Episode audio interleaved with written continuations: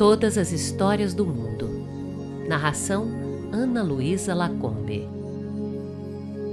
Ouvi certa vez alguém me narrar um conto oriental que dizia de um homem que, vendo todos em sua cidade morrendo com a peste, se entregara à morte, achando que iria morrer também. Porém, quando chegou à presença de Deus, descobriu que se antecipou, que ainda não era a sua hora, teria de voltar.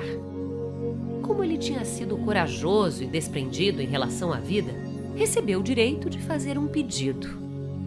O homem pediu para saber todas as histórias do mundo.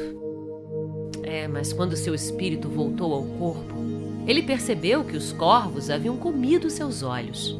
Estava cego. Mas isso pouco importou, pois ele agora sabia todas as histórias. Para que precisaria enxergar?